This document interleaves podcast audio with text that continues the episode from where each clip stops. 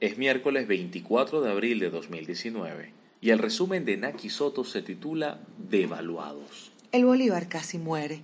Nicolás terminó de destrozarlo y al ritmo de una devaluación semanal, la próxima reconversión monetaria no debería tardar mucho.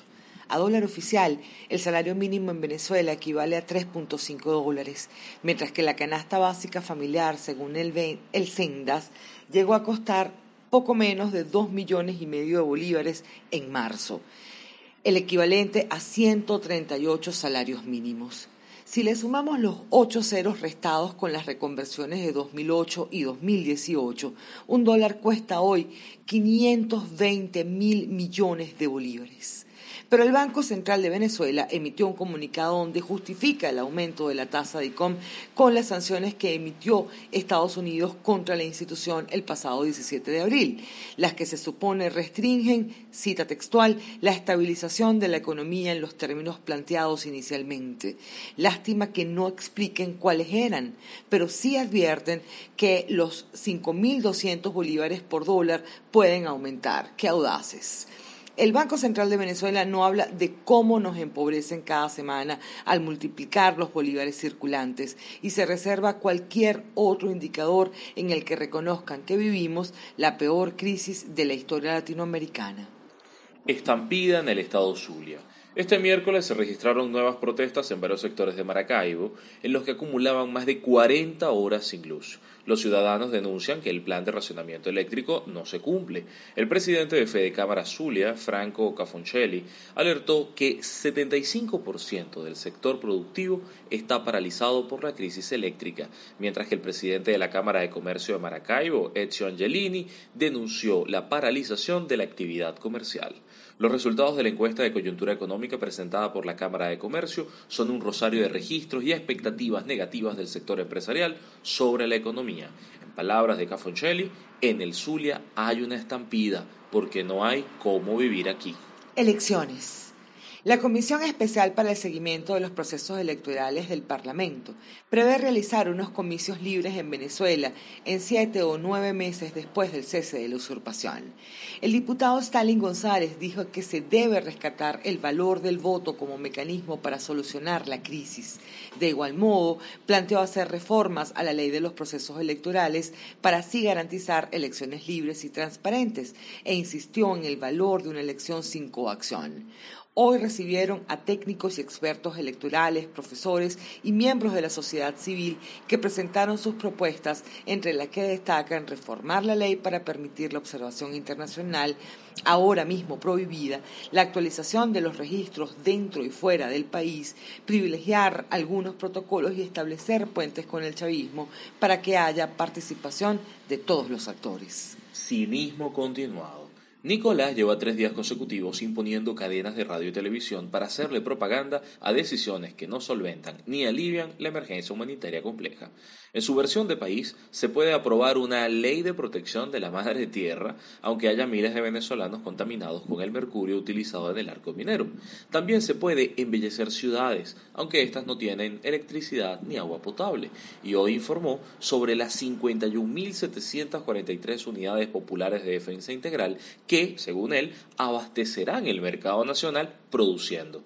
Y así entonces suspendió la versión aguerrida de estos grupos de milicianos que mostraron antes ejecutando ejercicios militares como subir mecates o pasar por un montón de barro.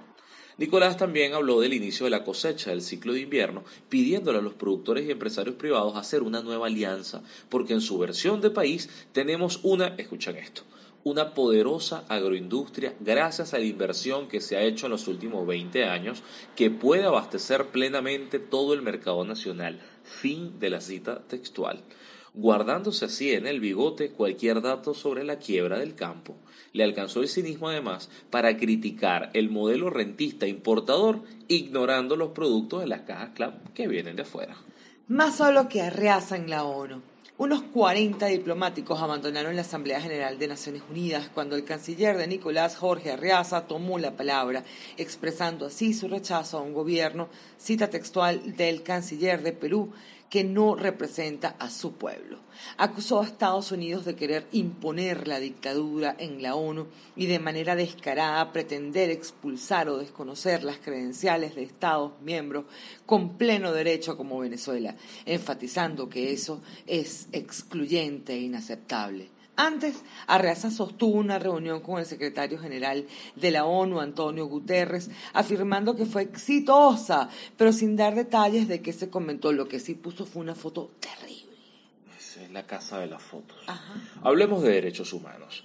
Este miércoles amanecieron varias casas marcadas con las siglas del Ejército de Liberación Nacional de Colombia, el ELN, en Rubio, una ciudad de Táchira, Venezuela. El diputado Franklin Duarte denunció que su vivienda es una de las marcadas y que además en un panfleto nombran a dirigentes políticos de oposición en la localidad declarados objetivo político y enemigos de la revolución. Duarte responsabiliza a Nicolás Frei Bernal, al alcalde Ángel Márquez y al jefe de los colectivos, Clisman Paredes, de lo que le ocurra. Provea denunció que las Fuerzas de Acciones Especiales FAES en el estado Lara asesinaron a un total de 69 personas en tres meses, lo que refleja el alto nivel de letalidad con el, eh, con el que actúa este componente de la Policía Nacional.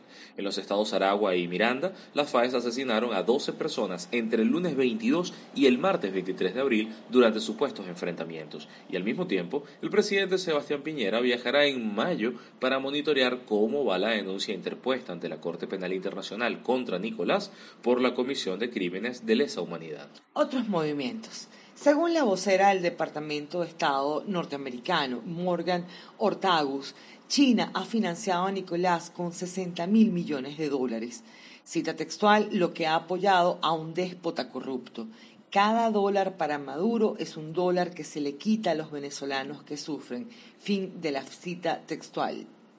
El embajador de Colombia en Estados Unidos, Francisco Santos, afirmó en el puente internacional Simón Bolívar, cita textual para él, te quedan poquitos días, Diosdado. Poquitos días le quedan a estos señores para que ustedes puedan vivir en paz otra vez y no tengan que sufrir este horror. Fin de la cita textual para Francisco Santos.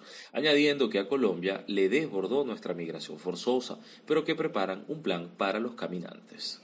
El dictador norcoreano Kim Jong-un llegó a Rusia para su primera cumbre con Vladimir Putin, en la que busca el apoyo, el apoyo, el apoyo de Rusia para desbloquear las negociaciones con Estados Unidos sobre su programa nuclear. El ministro de Defensa ruso, Sergei Shoigu, declaró en Estados Unidos eh, que Estados Unidos da nueva vida a la doctrina Monroe para limitar la soberanía de los estados latinoamericanos, usando como mejor ejemplo Venezuela sobre la que se supone ejerce una presión externa sin precedentes.